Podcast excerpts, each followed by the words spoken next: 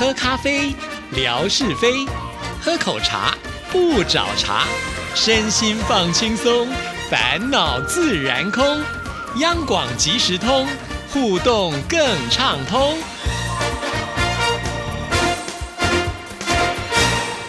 亲爱的听众朋友，大家好，欢迎收听今天的央广即时通，我是谭志毅。在今天的节目里呢，要来回复听众朋友的信件啊，这是男主所写来的信。那他就说啊，这是他二零二三年的第一封信啊，好，欢迎男主，希望能够多多来信哦。志毅姐好，时间过得好快，一转眼就到了兔年了，要祝福志毅姐还有广大的央广的听众朋友，在兔年都能够大展宏兔，身体健康。非常谢谢啊，就是来问候志毅，也不忘呢要问候所有广大的听众朋友。好，我们再来看下一段。昨天有听到一位陈丹青老师的演讲，他在这边也特别帮我们介绍了一下啊。这个陈丹青老师是一位画家，那么他有提到呢，青少年时期读的书大部分是比他年长一些的推荐或者是介绍的。我就想到了中学时代读的几本书，都是受到了听亚洲之声节目影响的一段经历。当时的亚洲之声会介绍一些有名的作家的作品，比方说像林清玄、黑幼龙。后来呢，逛书店就买了林清玄的散文、卡内基的训练丛书等等。这几本书到现在还保留在家里面。看到这一段，我就觉得男主或者是当年呢在收听亚洲之声的青少年朋友们是多么的有福气哈！在这个阶段呢，如果你碰到了好的导师，那他自然呢就会引导你呢去走好的路啊。尤其当年亚洲之声，像是文哥跟沙姐，呃，他们会在节目当中所推荐的作品，一定呢都是他们觉得非常棒，而且是优质的，很值得介绍给听众朋友的。那当然呢，听众朋友受到了影响。我觉得都算是一个福气哈，毕竟啊，这个天空中有这么多的频道，那你会接触到哪一个电波，真的都很难说啊。尤其在广播的世界，它是非常的广啊。那可能有人专门谈论的是新闻，有人专门播放音乐，那当然也有人呢会谈啊时事啊，生活是呢，有些人会有一些心灵上的抚慰等等等啊。那怎么样呢？能够找到你觉得是适合自己，而且会。有收获的，那不见得是每一个人都会有的哦。哈，也许有些人可能就只有把广播当做是一个陪伴的声音，就好像呢自己一个人的时候有一个声音在那里，你不会感到孤单跟寂寞。可是你可能没有仔细的去听它的内容到底是什么。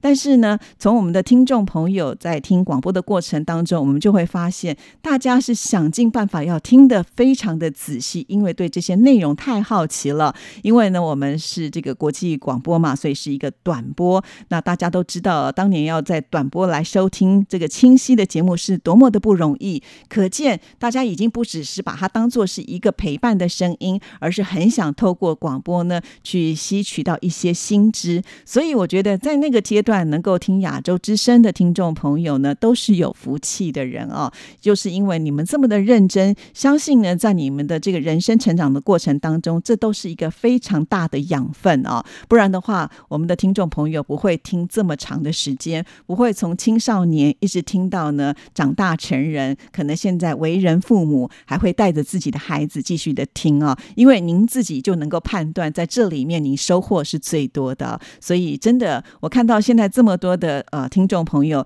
当年呢可能是很年轻的时候在追星，追我们的四大天王文哥、沙姐他们等等哈，那直到现在呢，呃还愿意呢就是守在这里。啊，大家虽然已经过了追星的年纪了，可是呢，这里的呃连接并不只是呢，就是我们听这个节目一个呃长期的情感的连接，而是呢，真的会觉得在这里你会有收获的啊。所以非常的感谢男主呃把这样子的一个心情分享出来。我相信今天的这一段话呢，也应该会在我们所有的听众朋友当中呢引起了共鸣哦。如果你有同样的感受，也欢迎呢呃把你自己的心情写下来告诉志毅啊。好，我们再来看下一段。当年在节目里知道一本讲义杂志，里面有一些写的很好的励志的小文章，大概类似于大陆这一边读者杂志。如果可能的话，还希望志毅姐在节目里面介绍一下台湾的讲义杂志，现在大概是一个什么样的情况？是不是还出版？还有个问题是，大陆的读者杂志是不是在台湾也有出版，在市面上买得到吗？今天就分享到这儿，再下次聊吧。好，说到讲义杂志呢，它其实算是比较袖珍的刊物啊，因为它的大小并不太大，然后呢也不会太厚，就是方便呢你随身携带，可以随时看的呃杂志啊。它创刊的时间是在一九八七年，是用月刊的方式来发行。那这里面的内容呢，多半是刊登。各种散文、语录，还有小品专栏啊，就是让读者呢可以从慢活文艺的生活态度开始做起啊。其实呢，讲义杂志，我个人也是非常的喜欢呢。呃，因为呢，就像呃刚才志毅介绍，他的文章都是短短的，而且呢都是非常励志、很正面的啊。那短文章呢，其实在阅读的时候就不太会有负担呢，很快你就可以把这篇文章给读完了。那再来呢，就是因为他的这个文章的内内容啊，我都觉得是非常正面的，也很适合呢，就是青少年的朋友呢来接触。其实央广呢之前也跟啊讲义杂志有合作过啊，像是纯哥呢，他就要负责录其中的这些文章。那录这些文章要干嘛呢？就是呃给眼睛看不到的朋友们，透过听觉呃来知道这个杂志里面写的什么样的内容啊。所以以前讲义杂志里面都会出现这个纯哥的名字哦，因为呢。就是他会有固定的呃这个频道呢，是可以听到纯哥用这个语音版的方式把这些呃精彩的文章给念出来啊。由于现在世代的关系哈，那大家可能打开手机就可以看到一些文章了，所以也就是在这样子的一个情况之下呢，呃，他们开始亏损了啊。所以呢，最后是在二零二一年的十二月发行最后一期的刊物就停刊了。这确实呢是比较可惜跟遗憾的一件事情啊，那真的不容易了。因为现在的人呢，你说要他们呃，就是。认真的看书的真的比较少了啊。好，那再来呢，就是提到了《读者》杂志。那其实《读者》杂志呢，在大陆，我相信呢是很多的家长都很喜欢给孩子们看的一本心灵的这个杂志啊。在台湾有发行的话，是从二零二零年开始的哦。不过我自己个人是没有看过了哈。但也感谢男主，就是因为这封信件让我注意到这一件事情啊，在未来呢，我可以关注一下。好的，非常的谢谢男主呢，在二零二三年的。第一封信件哈，希望呢还是能够继续的多多写信到我们节目当中来。除了男足之前的这个骑脚踏车的壮举之外，我相信以男足的这个个人的特质，应该还是有很多很难完成的坚强的任务，您应该都达成了。有机会的话呢，也欢迎再继续跟我们分享。我们真的是听得津津有味啊！好，接下来呢，我要来回应的是透过微博的私讯跟记忆互动的听众朋友，叫做毛毛。毛毛一零八五七啊，如果我没有记错的话，之前志毅开直播的时候，毛毛还有打赏哦，有抖内哦，那非常的感谢毛毛啊。但是呃，其实我并不知道怎么样能够把这个钱领出来，因为 呃，在微博里头我还不止这个钱呢哦，因为以前也有人打赏啊，再加上呢，还有就是有人发红包到我这里来，还有啊，就好像是我因为天天都会到微博啊，所以好像也有一些活动我是可以达成。但事实上，我并不是那么的主动，因为我也不了解怎么参加。但是呢，就是会有一些钱在那里啊。不过就是看得到也用不到，因为我不知道怎么使用。好，那呃，毛毛呢，他非常的可爱啊。就是听了节目之后，他有一些感想，他就透过了微博私讯当中的语音留给志毅了。他就提到了说，有一段时间没有在微博互动，但是呢，节目都有在听。关于自己的一些感想呢，还有近期参加的一些有趣的活动，他就发语。语音给致意啊！那我听了他的语音，我觉得他的表达能力非常的好，而且声音也很好听，适合在广播当中呢播放给大家听哦。那我们现在呢就来听听毛毛他说了些什么。Hello，志毅姐，今天我听节目中你有提到，嗯，就是微博上面互动的人会比较少，而且有些评论会被微博吃掉。这个确实是这样的，可能是微博为了防止一些网军吧，或者为了防止一些人。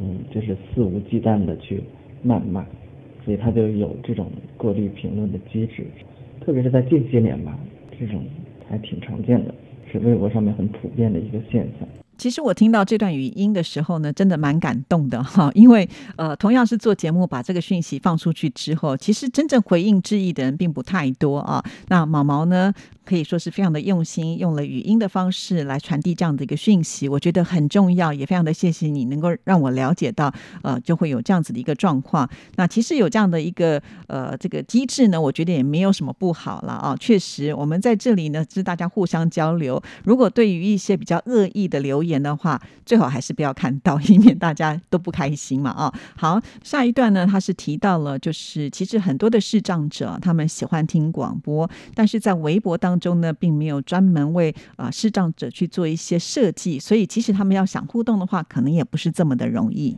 从视障人的这个角度来说，微博上面互动的人比较少，是因为微博跟视障用户的沟通管道已经关闭很久了，就是我们不知道它的无障碍开发者是谁，也无法推进微博这个无障碍功能的完善，所以视障人用微博其实是不太顺畅的。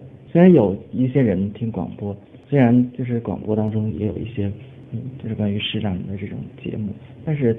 听众们也很少上来互动。确实啊，因为我们知道，如果一个社区软体能够让视障朋友呢在使用上是无障碍的，他必须投入很大的一个成本啊，甚或是呢要怎么样能够完全的满足，这些都是不容易的一件事情。所以呢，在这样子的情况之下呢，就真的比较没有办法呢，透过这个微博的方式呢来做一些交流了啊。好，那毛毛真的很棒哦，因为接下来他也分享了最近他在关注的话题。最近人工智慧 Chat GPT 特别的流行，我身边就有很多人在体验。大约两周前，我参加了一个影片放映的线上活动，就是这些做艺术的人就用 Chat GPT 生成一些对白，然后把它做成影片放映出来。我觉得这个还是蛮特别的。很多人就是会有一种怀疑，说人工智能。嗯，就是人工智慧它能不能代替人类？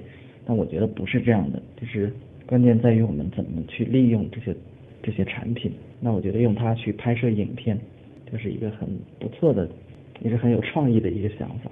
Chat GPT 呢，最近也都是大家非常关注的一个话题啊。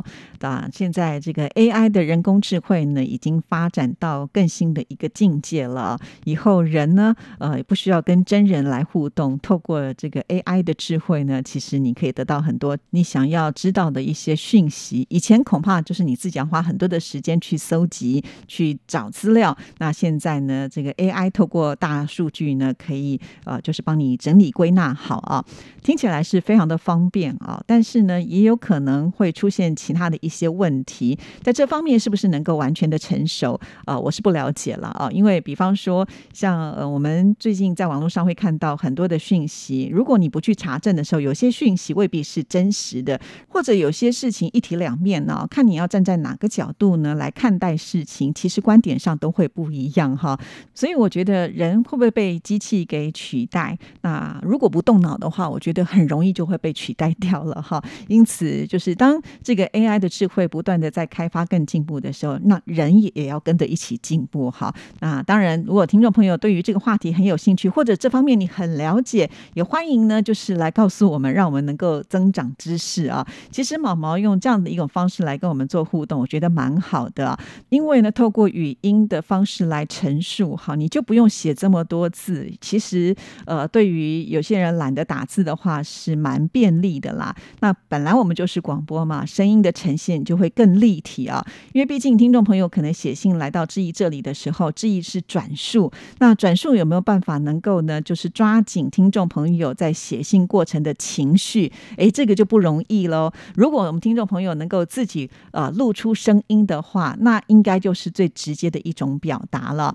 那毛毛呢，其实在呃这次的这个语音当中呢，录了还有。更多的内容啊，不过就是因为我们今天节目时间的关系啊，接下来呢，他有去参加一个很特别的书展的呃这个介绍哈，那我们就留到下个星期一的节目呢，再来为大家播出啊，因为星期五是文哥的生活美学的时间，所以我们就稍微的耐心等待一下啊。如果其他的听众朋友哎觉得用这样的方式来跟志毅互动是蛮好的，也可以呢，呃，大家善用就是微博的语音的方式呢，来呈现你想。要表达的内容，好，谢谢您的收听，祝福您，拜拜。